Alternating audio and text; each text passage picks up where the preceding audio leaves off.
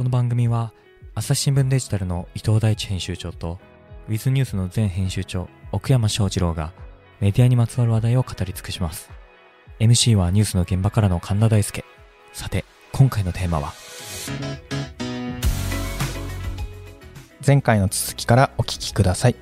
うん、だってそれこそさっきの歴史動画地獄説みたいなもんで、まあ、でもそこはね、100分で名著見ときゃだいぶいいですよねっていう、そういう信頼性がやっぱりね、報道機関ってあったんじゃないかなと思いつつ、でもそうやってエンターテインメントとして、そのマスコミ批判っていうのが消費されているっていうことになってくると、その信頼感みたいなのを目に見える形で取り戻すのって相当難しそうな気がしますけどね。うん、ダメじゃん。そのままだと、それこそね、えー、報道の信頼性みたいなものってな、どこに寄っかかってんですかって話だよね。やっぱり前の質問にもありましたけれども、うん、どういうプロセスでやってるのかっていうのを、きちんとやっぱ品質保証していくってことが大事だと思うんですよ。で、そのオンライン、インターネット的な価値観と報道で一番相入れないのっていうのは、ベストエフォートか、品質保証化だと思うんですよ。で、ベストエフォートって、インターネットの回線速度とかもそうだけど、理論的にはこれぐらい出るけど、いろんな状況あるから出なくてもごめんねっていう話なんですよ。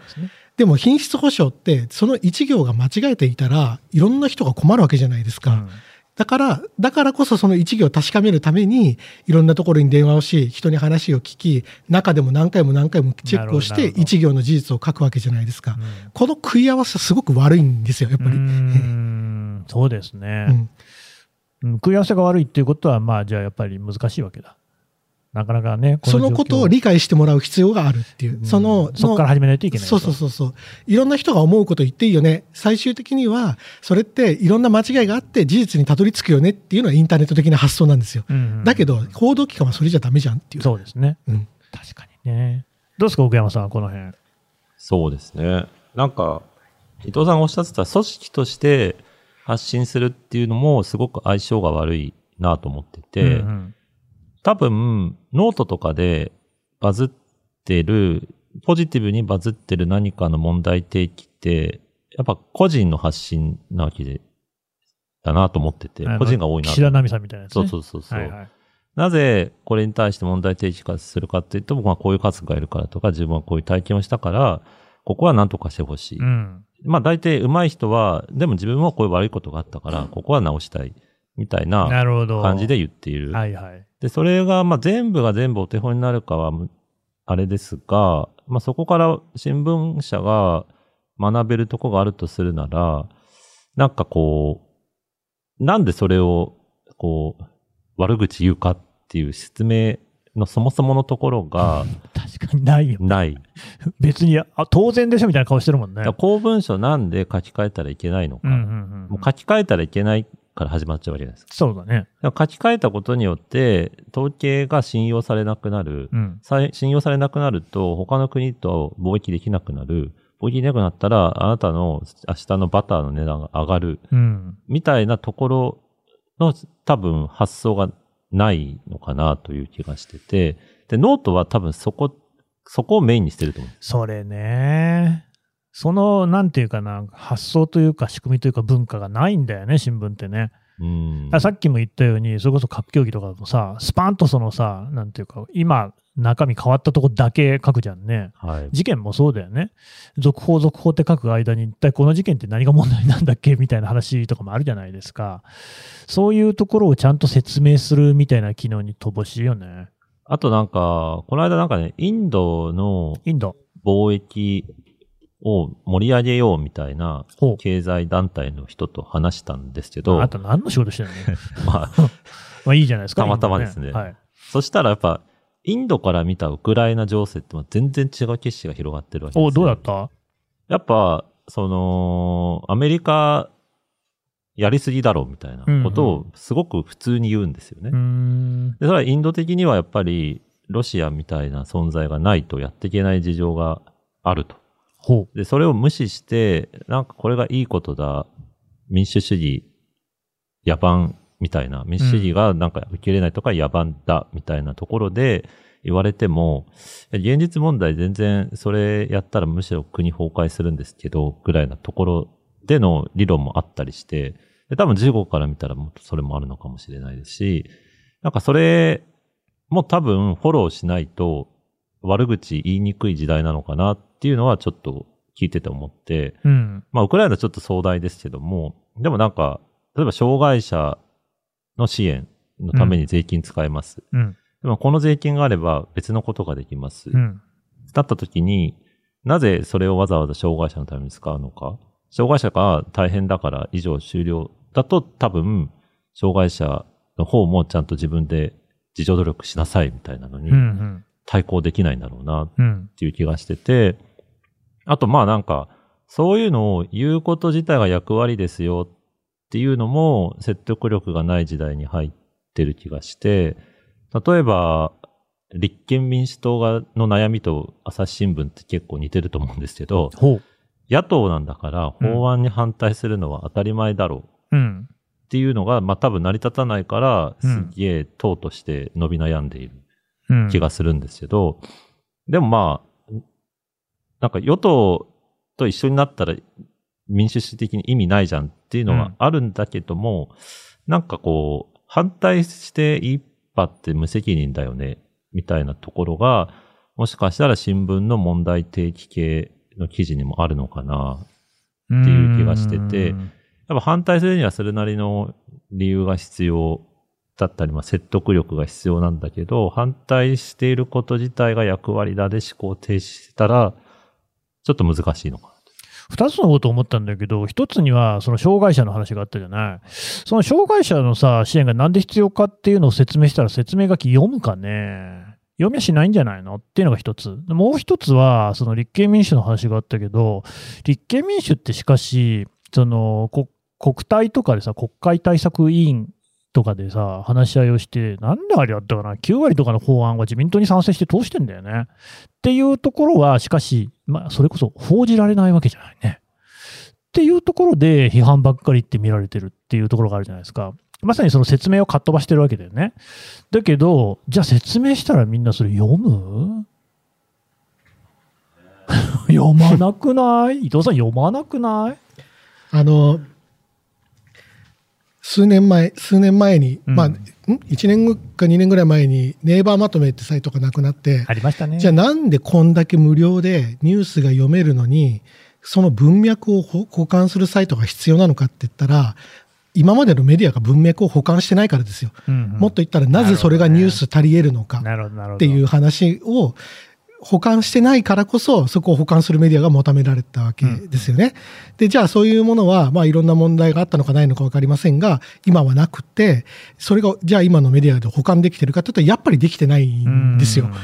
なので、そのの、多分、あの、これは私の感覚ですけど、メディア企業に生きている人たちの個人の感覚って社会にコネクテド接続されてるんですよ。そうね。だけど、普通に生きてる人は社会に接続されてないんですよ。そうですね。確かに自分の家族はある、自分の会社は行ってるけれども、それとじゃあ、これは何が関係あるんですかって言ったら、その関係は説明されなきゃわからない、説明されなきゃ実感できないっていうのが本当なんですよ。うんうん、そこのギャップを埋めようとしない限り、やっぱダメだと思います、それは。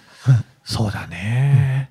でもその埋めるのがむちゃくちゃに難しい気もするんだけどね。でも読まれないで終わっちゃうと、そうだね。多分。てめえやってもいないのになんだよって話だよね。なっちゃうんだろうね。まさにそういうところを見られてるってとこでしょうね。でも岸田さんは読まれてるわけじゃないですか。岸田奈美さんね。うん、首相みたいな。だけど YouTube とかで、本当にこの円安でなんかあなたのお財布なんとかなりますみたいな、ちょっとやばげな動画が何十万回再生もされてるわけですよ。はいはいはい。ってことは、ね、自分にかにと社会がつながっていてこういう影響があると思ったら絶対見るんですよ、うん、だけど私たちはそういうプレゼンテーションできてないってことだと思いますやっぱり。えー、円安の話は朝日新聞ポッドキャストでも聞けます。ということでね、ぜひまあでも本当にそういう文脈保管メディアっていうことで言うと、それこそポッドキャストとか頑張りどころだとは思いますけどね。はい、やっていきますよ。次、えー、30代男性の方。いつも楽しく拝聴しています。ポッドキャストをきっかけに購読しました。ありがとうございます。質問です。私は青森県に住んでいます。地方の衰退を肌で感じています。衰退する地方の振興や再生をどう考えますか？大企業の誘致でしょうか？それとも観光振興でしょうか？様々な問題がありますと。こういうことなんですけれどもね。じゃあ、地域アドバイザーの奥山さん。地域アドバイザー。なんかやりそうじゃない？そのうち。やらないよ。釧路出身だしさ。だって、釧路から弾かれちゃった人間ですからね。いやいやいや、釧路としてはね、やっぱりね、そんな奥山さんがね、大きくなって帰ってこられたというね、錦の旗掲げてください。取締役になって。いや、でもそれこそ地方の衰退っていうのは釧路でも感じるでしょ？いや、釧路の方が多分感じ、青森よりもね。えー、まあ青森も同じようなもんか。どうよ、でも振興再生っていうのはみんな考えてるところだと思いますけどね。うん、なんか、同じもの、役割を求めちゃ多分もう無理だと思うんですよね。都市と？都市と。うん、で、例えば、もう、僕の世代でもすでにそうでしたけども、まず就職先がないないですよね。なんか、都市と同じような、この人のエコシステムは、もう成り立たないわけです。立たない。うん、ただ、なんか就職先があるゲームから別のゲームに乗り換えれば、全然役割はあるのかなという気もしていて、でもそれって多分その土地のシチュエーションによって全然変わってくるから、ケースバイケースにはなっちゃうと思うんですけども、例えば釧路とかだと、まあ、結構北海道の観光行き尽くした人が最後に来るような、ま、マニアックな同窓みたいな感じになってその言い方。最果ての地みたいに言うね。最果ての地みたいな。まあそういう、あの、石川啄木の歌もあるんですけども。最果ての駅に降り立ち雪明かり。寂しき街に歩み入りにき。ね。うん、釧路新聞の編集長でもあったんですよね。あ、そうなんだ。はいうん、え、それで？なんだっけ？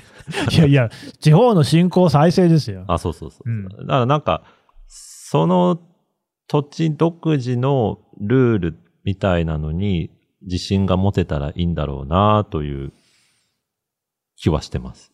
まあいいんだろうね。はい。でもそれが難しいってのじゃないんですか？それはでもなんか、お手本を東京にしちゃってるからなんじゃないですか？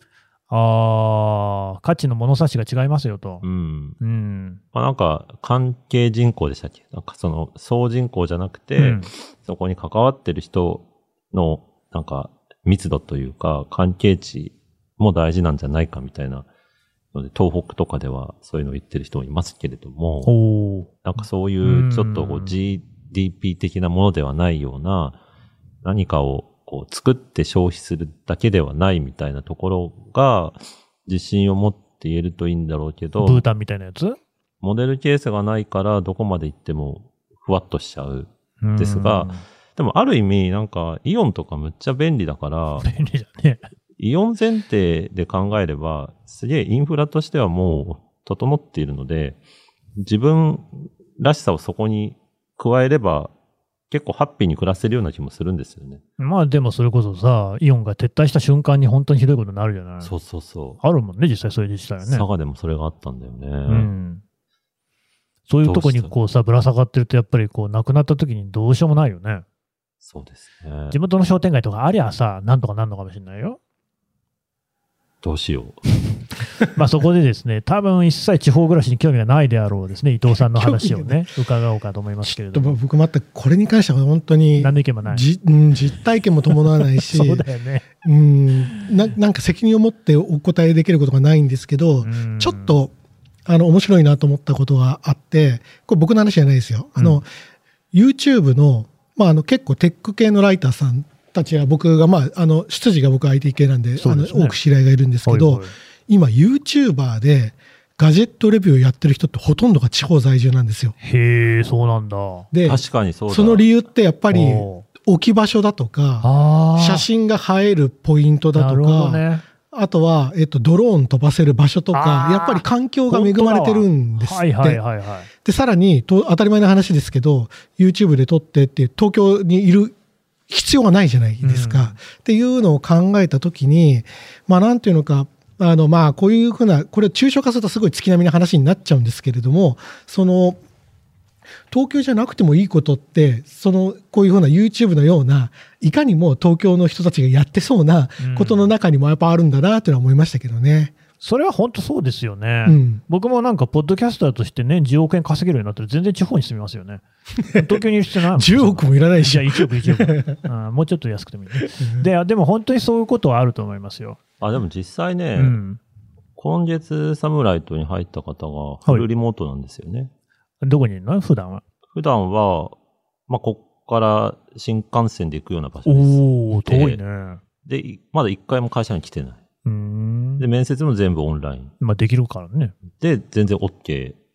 で、で、だんだんとそれがデフォルト、まあベンチャーだからそういうのがしやすいかもしれないけども、明らかにそれでこう活躍する人が多ければ、なんか経済合理性的にそれは多分定着します。まあ、それは IT の分野ですでにもう固まってると思いますけれども、うん、って考えてくると、まあ、さっきのイオンの問題も多分 Amazon が潰れることはないから、まあ、Amazon あればなんとかなるのかな。うん、あとは、なんか銀座三越にすぐ行けるかどうかっていうところが、全員がじゃあ銀座三越すぐ行けるかっていうと、こんな近くに会社あるけど行かない行かないっていうの、うん、まあ、バレつつあるわけじゃないですか。はい。で、まあ、港区とかもほぼなんかネタにされてるわけじゃないですか。港区も行くことないね。ってなってくると、なんか、まあ、それもちょっと未来感があるので、慎重に考えつつですが、さっきの伊藤さんの話は意外と他のジャンルでも広がるのかな。うん。ガジェットとかだけじゃなくてね。でも企業のバックオフィスとかは本当にオンラインで全部完結するので、うん。ハンコさえクラウドにできれば。うん、うん、うん。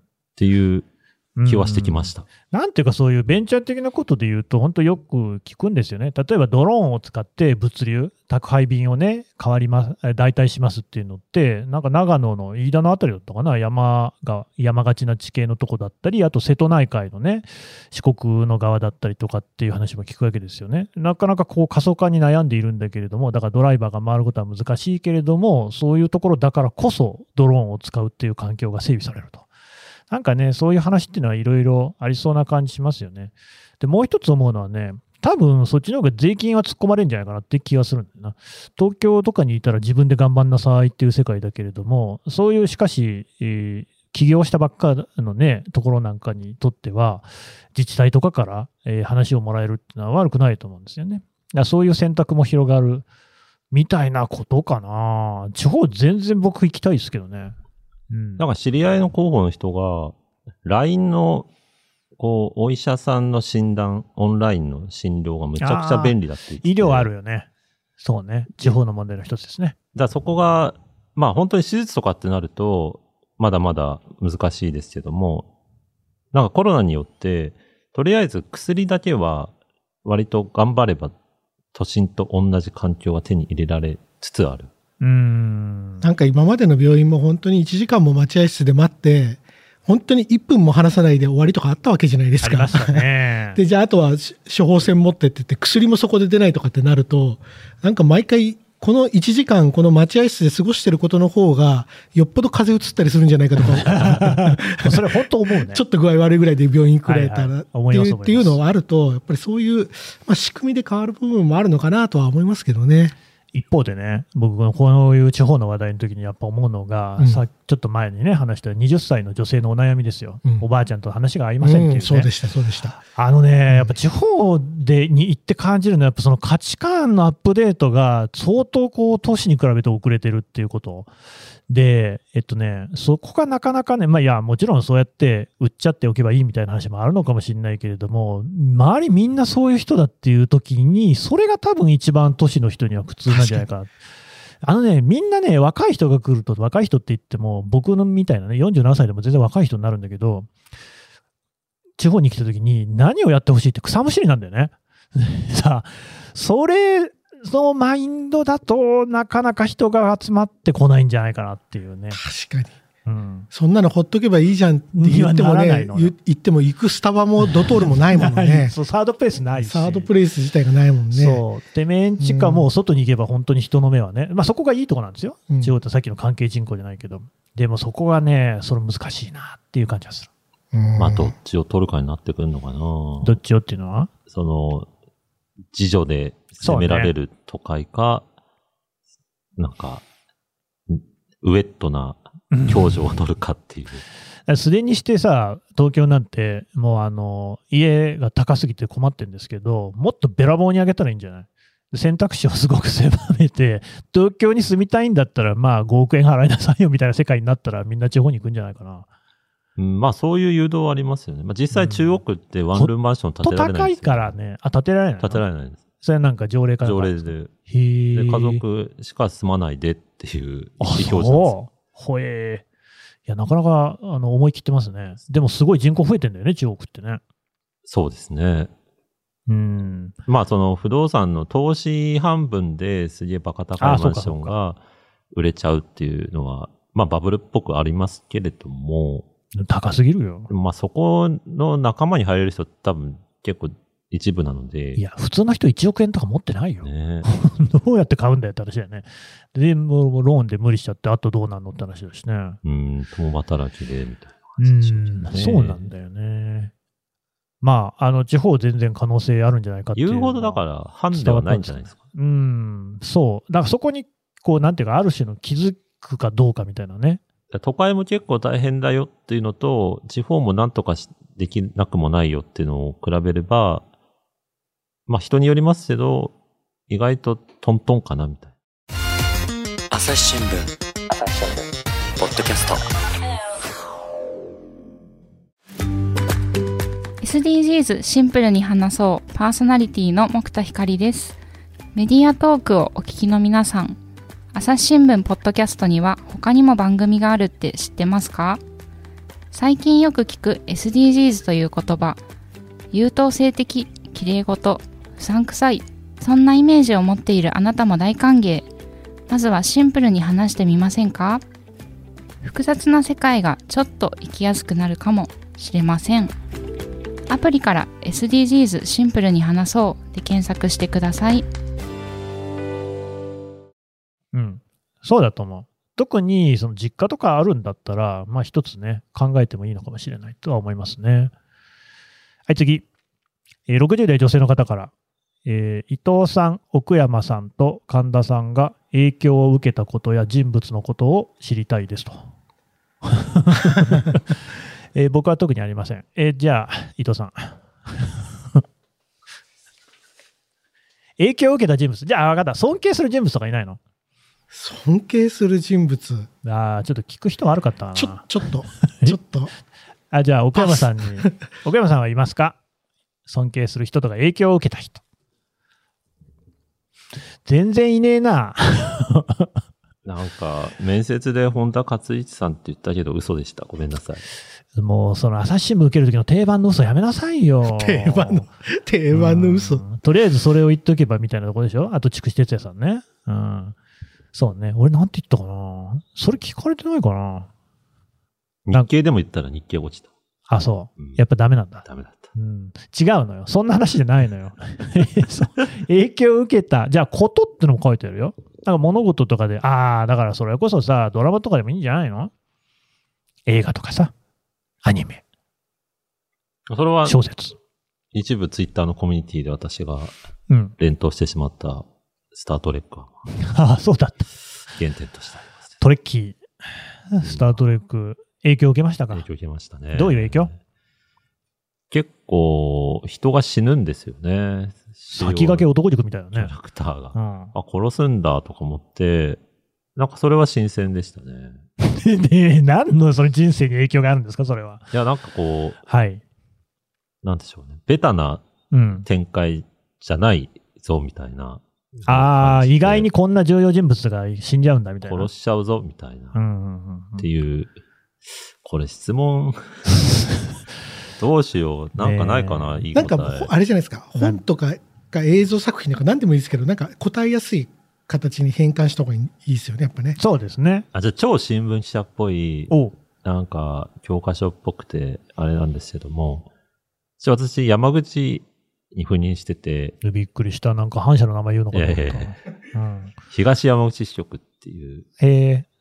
今、周南市ってところなんですけど。ああ、はい、もともと徳山市って言ってて、うんで、そこね、窓道夫さんの出身地なんですよ。おすごいですね。で、窓さんはすごい結構まあ、記事を書く機会もあって、うん、そこまで全然そういう詩とかは接点なかったんですけど、で、窓さんが面白いのは、むっちゃ戦争協力詩とか書いてるんですよね。むっちゃってほどでもないんですけども、まあ書いてて、で、それをね、結構自分で戦後、自分から言うみたいなことを大事にしてた人で、うんうん、で、こう、前週とかも、絶対それを入れてくれみたいなことを言って前週を出してたりして、で、それはなんか、こう、あ、なんかこういう立派な人もいるんだなと思って、うんうん、で、まあ地方の良さって結構そういう、ほっとくと絶対接点がないような人に強制的に出会えるみたいな。ああ、なるほどね。あったりして。新聞っぽいですね。そうですね。うん、僕も、まあ、そうです。詩とかっていうのは残念ながら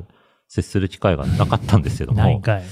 ただ、その、山口赴任して、窓道夫さんっていう人に出会って、まあ詩ってなんか結構面白いよねっていうので、うんまあ茨城のゆこさんとか、おおいいですね。あの辺に世界が広がったみたいなのがあって、茨城のゆこさんもハマって、家、家まで行ったんですよね。何何どういうこと？ストーキング？そうそうそう。そうそうじゃないのよ。家が残ってて、あそうなんでそれこだわりの家なんですよ。で、それの家の本も出てるんですね、茨城ので、ちょっと見てみて、まあ中入れないんですけど、ちょっと、前まで行ってみる。まあ、聖地巡礼的な感じですかね。聖地巡礼。ちょっと言葉を丸めましたけどもね。はい。はい、行きました。おっていう感じで、そのきっかけをくれたマドさん、ありがとう。うん、なるほどね。はい、なんか、それはなんか、影響を与えた。めっちゃ頑張って引っ張り出して頑張った、そうですね。影響を与えて、ちょっと自分でも考えてみようかなって。なんかでもいろいろありますよ。あ、あり、あるんですよね。あるある。うん、あのね、でもだから、その、平たい言葉で言うと僕、構造主義とかなんですよね。あうん、で、だからそんなん聞きたくもないでしょ。なんだろう羅漢ですか？風光ですか？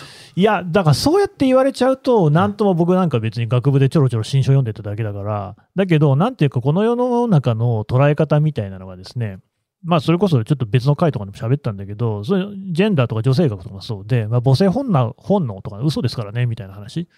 とか、だからいろんなものっていうのが、所与のものとして与えられているものっていうのが、実は単なるね、その世の中の構造として与えられているもので、そこからこう、ちょっと違うものをね、見たときに、もう少しこうね、自由に生きられるみたいな感じっていうのを、大体の大学でそういう感じのことを勉強したかなって、あんまり社会学と関係ないんだけど、あ、でもレヴィストロースとかそうですよね。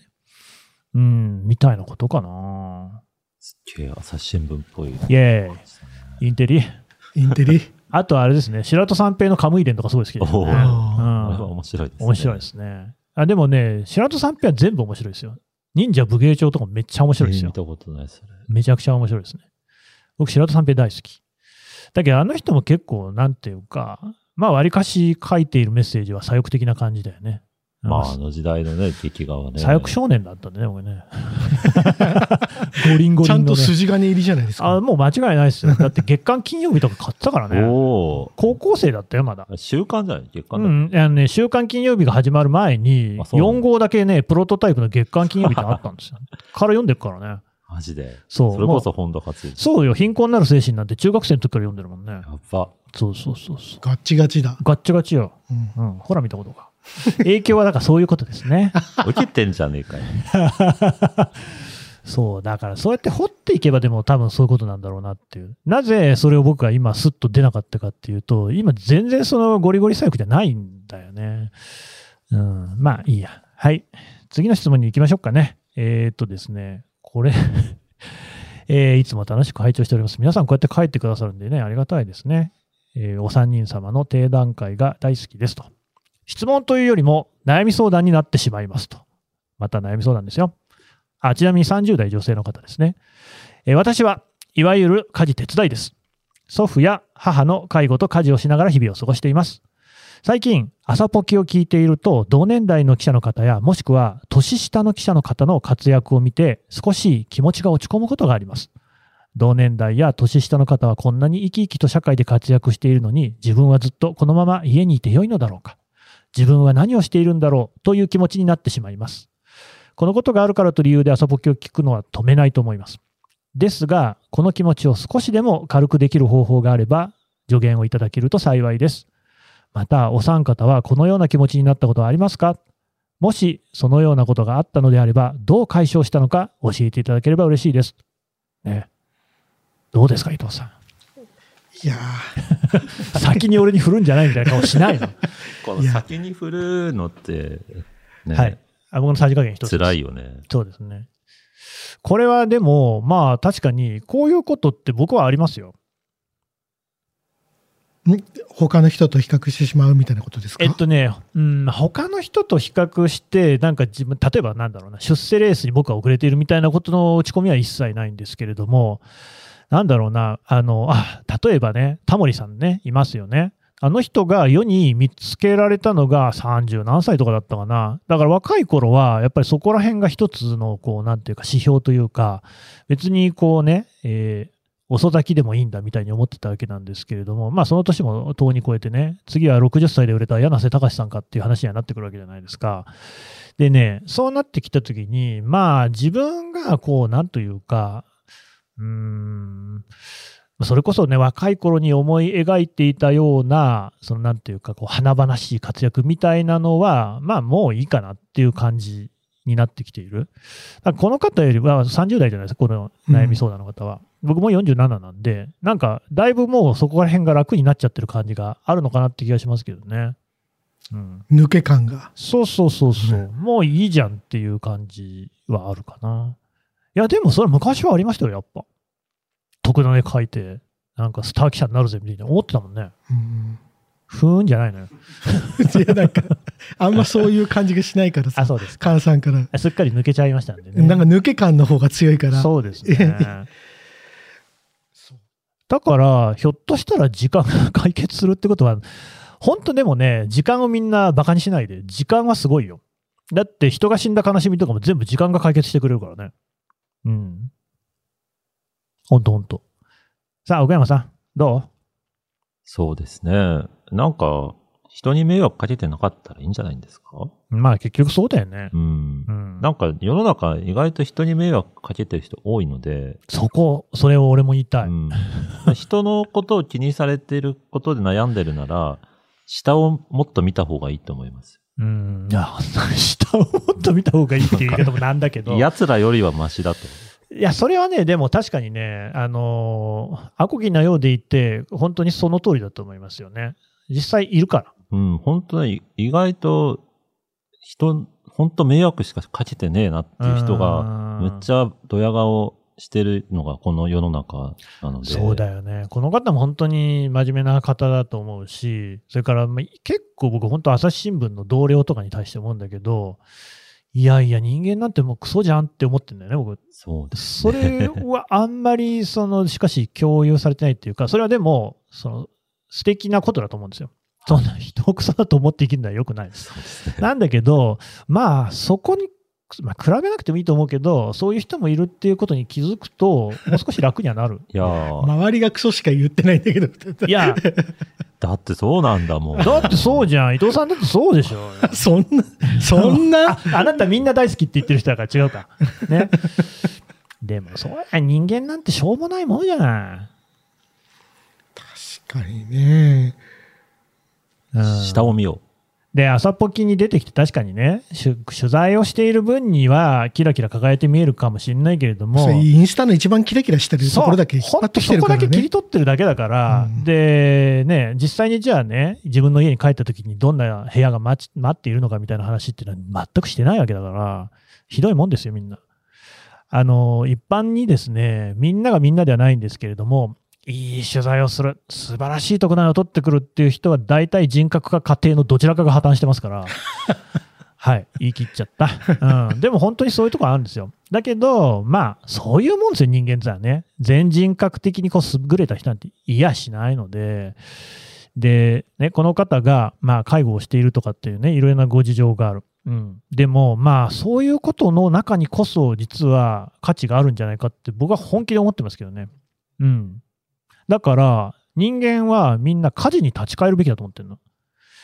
なんかさ、ジェンダーの話僕好きでよくするんだけど、その、ともすれば、昭和の男と同じ働き方を女性がするって方向に行きがちなんだよね。逆だと思うんだよ。男が、その、なんかカルチャーセンターとか行きながら家事をするっていう生活に入っていくっていうことがジェンダー平等だと思うんだよね。うん。なんで、そういうそのね、ケア、人のケアをする。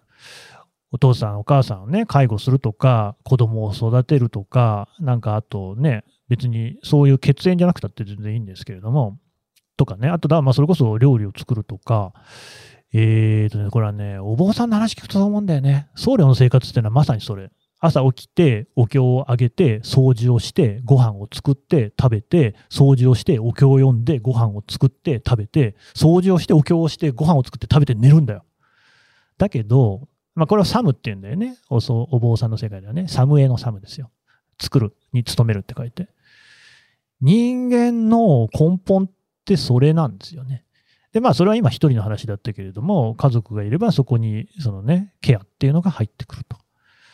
賃金は発生しません。だけどさ、まあ、あとお経を読むっていうところは皆さんそれぞれにね、本を読むでも、あの映画を見るでも変えてくれればいいと思いますけれども、まあそんなもんでしょうよ。それがでも人間の根本で、その賃金労働なんてのはね、あの、大したことじゃないんですよ。誰もやんなくたっていい誰か他の人がやるよ。でも、こういう家事みたいなことっていうのは絶対やんないと生きていけないですからね。と思います。インターネットやらない方がいいんじゃないですか？ねえ、ポッドキャスト聞いてよ。ポッドキャストだけダウンロードしてもらっていい？そうですね。そうね。うん、まあ、あなたたちどうせあれでしょ？人とあんまり比較しないタイプでしょ？ほら。全然そういう感じの顔してないもんね。でもやっぱりさ、あるじゃない？世の中にはそういうね、悩みっていうのも。時間がねえなっていうのはありますね。何何？あのなんか、無駄な時間少しまくってるって言っといてなんですけど、うん、そうだよね。こう40代半ばになるとこう頑張れる時間もそんなねえなっていうのはすごくないないないよそんなもん。思いますね、うん、うん、そうするとだから人と比較してる時間がないなっていうのね。全くない。ないよね。うん、うん、あのちょっと変な話していいですか？やめて。やめて。あの今アメリカで流行ってるっていう SNS があって、ええ、B リアルっていうんですよ。何ですかそれ？それ俺僕お二人にもやってつながりたいなと思うんですけど、はあ、これ全く漏れない SNS なんですよ。どういうこと？ああ、なんかあれか。突然、アプリから通知が来て、はいはいはい、2分以内に写真撮れって言われるんですよ。で、こうやって写真を撮ると、インカメラで自分の写真が撮れて、はい、まあ、アウトカメラで当然そっち側の外の景色があるじゃないですか。そ、ねうん、それが繋がった友達だけに共有されるっていう。そうすると、あの、今のこの方の話じゃないですけど、全員全く映えないんですよ。本当に。そうだろうね。どうやったって無理だよ、ね、ラップトップに向かい合ってるただのおじさんとか、なんかネトフリ見てるただのおじさんとか、はいはい、なんか居酒屋でなんか飲んでるただのおじさんとか全く映えなくって、あれめちゃめちゃいいですよ。ちょっと面白い。なるほどね。まさに何が面白いのかよくわかんないんですけど、なんかやっちゃうんですよ。ああ、確かに面白い、ね、いかに、あインスタグラムとかでキラキラしてるのがその人にとってもめったになくて、うん、そのなんていうか練り上げられた一瞬なのかが分かるってなるほどね。でも俺絶対それやんないな やろうよ。あらゆる通知切ってるから。指示それ。俺も同じだわ。僕人に指示されるのが一番嫌いなので。通知全部オフにして だやってねえじゃんそれだったら。通知全部オフそれだけオンにしよう通知全部オフにしてそうね。いや、まあでもその、この方の悩みを聞いて僕が思ったのは、社会で活躍するっていうことは、その、なんていうのかな、あの、朝日新聞で記事を書くってことではないですよ、そんな。うん、そんなことこそ誰にでもできることだし、どうだっていいんだよ。っていうことをまず一番思いましたけどね。うん。はい。で、朝ポキはぜひ今後も聞いてください。インターネットはやめても朝ポキは聞いてねって。そうですね。前田敦子みたいなこと言うんじゃないよ。もうこういうのもあんま通用しない。通用しないよ。本当だよね。そんなのだってもう10年前とかもっと前。10年どころじゃ聞かないじゃないですか。そうだよ、ね、あ、そうなの？いや、わかんないけどさ、だいぶ前でしょ。俺その頃アイドル担当だったんだよ。何々そんなんあんの？うん。デジタル編集部っていうああ、今坂本照明さんがやってるやつかな。そうそうそう。あの時に、まあ AKB めっちゃ数字取れるから、うん、じゃあちょっと新聞社としても AKB を向き合おう。え、会場行ったの？行った行った入りが、入りが軽い。武道、武道館とか行きました。そうなんだ。どうだった？楽しかった？楽しかった。何が？推しができちゃってさ。誰だ、えー、でも、すぐ辞めちゃった誰だよ？とね、中谷さんって。知らん。知らない。16位ぐらいだった。声優になっちゃった。16位、うん、じゃあ結構高いじゃん、そんな。なんかね、何でもでき、これ、駅話していいの？いいよ、しなさいよ。あのね、その人は、ハイパースケット要員だったのね。ハイパースケットチーム A とかさ、チームなんとかとかいっぱいある中で、うん、おそっからトップの子はテレビとかに出るから、ライブに来れない日があるんですよ。ああ、分かった。あの、チーム A って前田敦子さんとか言うとこだよね。チーム K が大島優子さんで言うとこだね。そういう人たちはテレビ出るから、ライブにはなかなか出ないよね。で、それぞれのチームの持ち歌とそのダンスがあるわけです。うん、そうでしょうね。で、中谷さんってのは、すべての歌とダンスを完璧にインプットしてたんです。いつお呼びがかかってもいけるっていう、うん、プロの補欠だ。そう、ポジションで、で、それで一冊新書書かかれたんです。ほう。で、その取材で行ってお話聞いてると、あ、なんかすげえなと思って、推しになってドンキのあの、劇場も行きましたね。そうなんだ。はい。なんか、どうやって応援するの？それ、おたげとかやんの？いや、そこまでは行かない。行かなかったんですペンライトぐらい振りましたか？遠くで見守ってましたね。でも、まあ、声優になるために AKB 入った方だったんで。あなたはさ、はい、あれだよね。なんか、あんまりこう喋んないけどさ、でも、欅坂とかも確か好きだったじゃん。欅坂なかったっけ？欅坂も好きです、ね、そうだよね、はい、結構アイドル好きじゃん。カラオケでよく歌いますね。何を？欅坂。欅坂の歌って何ですか？渋谷坂とかですね。あ、そういう歌があるの？うん。そういえば、あなたの歌ってること私聞いたことないね。あ、本当？うん。いや、いいですよ、別に聞きたくないんで。いやいやいや。何？今これ歌う流れだったよね、途中で。持ち上げといて。うん。いやいや、もう著作権もありますからね。いくらでも歌えますよ。はい、次いきます。えー、40代女性から、えー、もやもやした気分の晴らし方についてご教示くださいと。うん、えー、SNS やニュースを見てイライラするとはちょっと違うもやもやすること多いんですけれども、えー、こういうのをどういうふうにあの皆さんはされていますかっていうことですね。